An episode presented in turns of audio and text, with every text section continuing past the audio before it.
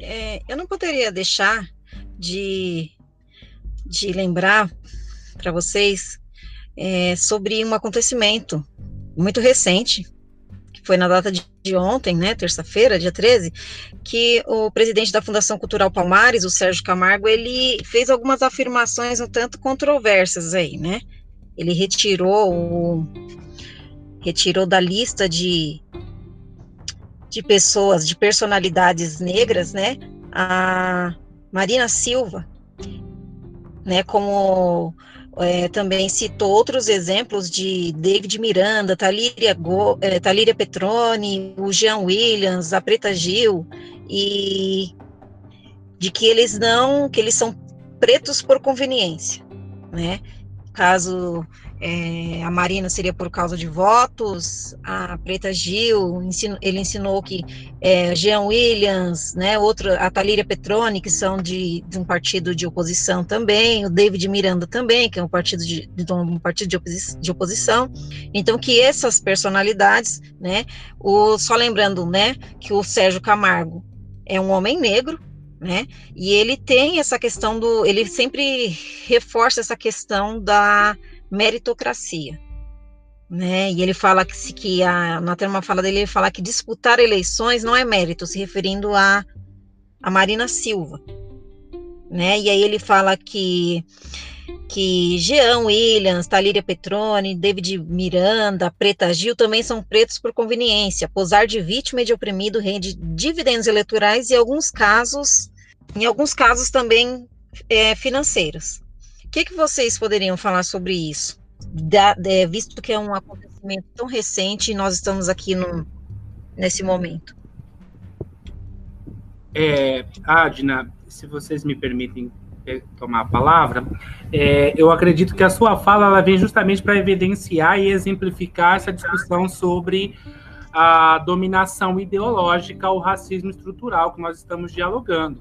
Então, assim, por ele ser um homem negro, representar uma fundação importante é, a nível de nosso país, é, isso não significa que, que não exerça essa questão do racismo estrutural tudo bem? Então, quando a gente fala justamente aqui do, do racismo estrutural, e eu lembro Silvio Almeida, numa obra chamada Racismo Estrutural, página 60, ele vai falar justamente sobre essa questão da dominação ideológica, justamente sobre essa questão das influências é, de um grupo dominante. Então, não é a, a questão da luta, e aí eu, eu queria é, sempre reforçar isso no nosso diálogo de hoje, essa questão da luta, da ocupação dos espaços, é, do processo afirmativo, do, do grupo, é, da etnia, do indivíduo, ela não é só algo visível, é uma questão ideológica, é uma questão a nível do conhecimento.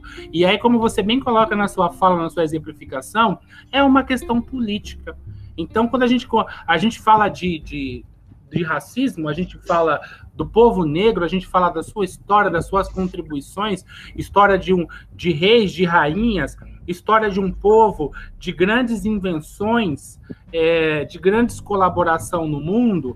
É claro que para determinados discursos, ofuscar, ocultar ou depreciar todo esse processo acaba sendo interessante porque você está exercendo um processo de dominação ideológica, de, de, de, de, firmar uma ideia dominante dentro de uma sociedade.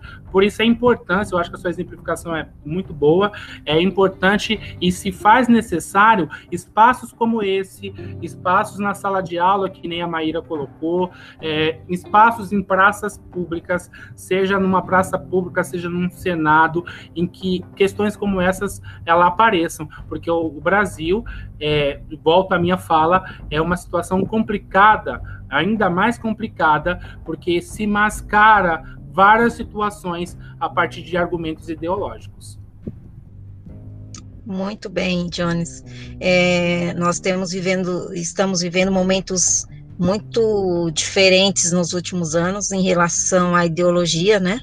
E, e, e creio que que é, é, esse é o lugar perfeito para a gente falar sobre isso. A sala de aula é o lugar perfeito para falar sobre isso, né? Embora muitos querem, né, querem nos limitar a, a, a falar só sobre conteúdos, né? Não pode ter muitos livros com muitas coisas escritas, esse tipo de coisa. E, e a nossa arma é essa, né? É a palavra. E é muito interessante isso que você falou. Sim, é verdade. É fundamental, então, que dentro da sala de aula a gente consiga fazer esse discurso, né? Para que a gente possa engajar, para que a gente possa, então, conscientizar